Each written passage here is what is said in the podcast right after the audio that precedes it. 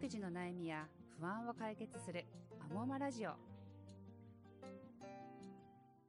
この番組は私高原と助産師の浅井貴子先生が皆さんの母乳育児のお悩みに親身に答えるラジオ番組です。今回はインスタ連動企画として年末年始でみんなが経験した母乳育児トラブルってどんなものをテーマにお話をお伺いします。浅井先生、よろしくお願いいたします。はい、お願いします。はい。では、いただいた声、読んでいきたいと思います。はいまず、お餅を食べ過ぎておっぱいが詰まるという声。そして、多分お餅を食べ過ぎたせいでおっぱいが詰まって痛い思いしました。指示されていたのにというお餅に関するトラブルいただいてたんですけれども、そうですね。お正月にはお餅がつきものなんですけれども、そうですね。お餅っはいて高原さん、小さめのあのお餅で何カロリーあるか知ってます？小さめですよね。こう100とか。?200 カロリーあるんですよ。えー、そんなにあるんですか？そうなんですよ。すごい。で、お餅食べるときって、蜂蜜ときな粉とか、ついついパクパク3個、4個、5個って口に入ると、結構すごいカロリー過多になるんですね。で、やっぱりお餅ってやっぱり原料はお米なので、結構やっぱりおっぱいを出やすくするんですよね。なので、まあ、たまに1個、例えば具沢山のね、野菜をたっぷり入れたお雑煮に入れるとかだったらいいんですけど、まあ、お餅だけでバクバクバクバク食べてると、あの、結構おっぱい詰まっちゃう人もいますね。ね、ちっちゃいお餅で200ですよね。そうですね、マッチ箱ぐらい。マッチ箱ぐらいで200カロリーですね。わあ、ちょっとここ皆さん気をつけましょう。そうですね。だから何かとね、なんか、煮物と、煮物とかお野菜と一緒に食べるといいかなと思います。では次です。毎年クリスマス、お正月に乳製になります。おかげで食べ過ぎないけど何も食べれません。という、ちょっとね、あの、楽しい時間を過ごせないお声がありました。そうですね。やっぱクリスマスっていうと、まあ、はいフライドチキン、まあ、定番がピザ、ケーキ、あとはいパスタとかもね、結構やっぱり作るので、やっぱり洋食が多くなりますよね。そうですね。だから、フライドチキンよりは、なんかあの、ローストチキン。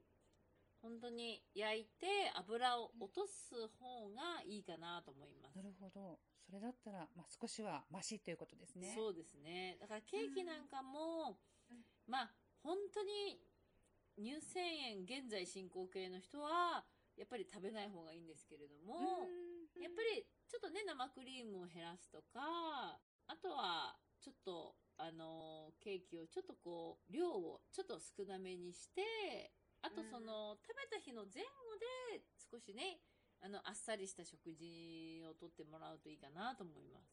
だから、夜ごちそうを食べると思ったら、もう朝昼はもうあっさりした、ちょっとお茶漬けサラサラみたいなのすると。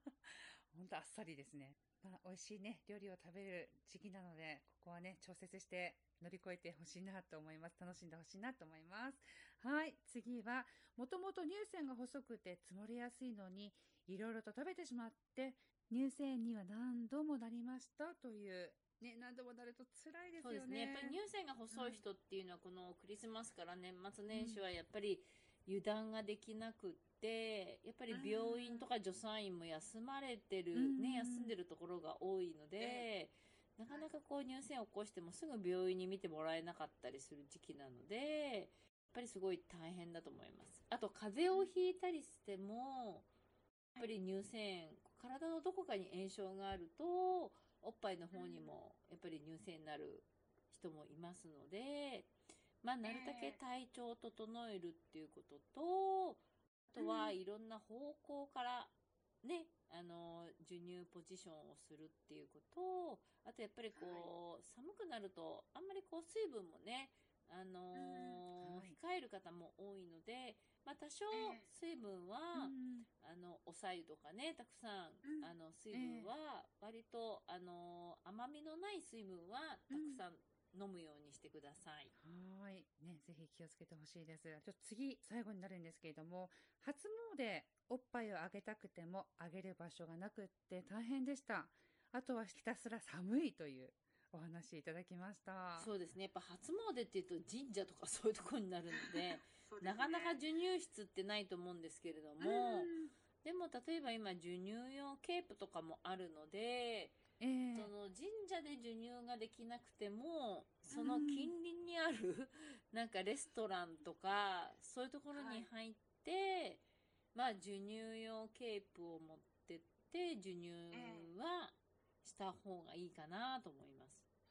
あとはもうパッと行ってパッと帰ってきて、家で授乳する。なるほど。時間を長く取らないってことですね。あと寒いっていうのは、やっぱりそんな真夜中の初詣って行かなくていいので、産後のママはうん赤ちゃん連れてまでね。そうですねだからあったかい時間、だからね、お昼時に行くとか、あとはまで外出するときはホカロンを全身張っていくとか。うん。どうしてもね、ぱ日本ではやっぱり寒い地方もあるので、まあ行く時にはしっかり首を温めて、ホカロンバシャバシャ張って、冷えないようにいてください。ホカロン貼る場所っていうのはどこがおすすめですか？そうですね、足の裏と背中、あと腰。そこ温めると結構暖かくて、うん腰と背中、まあ肩甲骨の内側とか、まあそこはおっええぱいにもね、通じるツボがあるので、ええまあ肩甲骨の周辺と足の、足の裏ですね。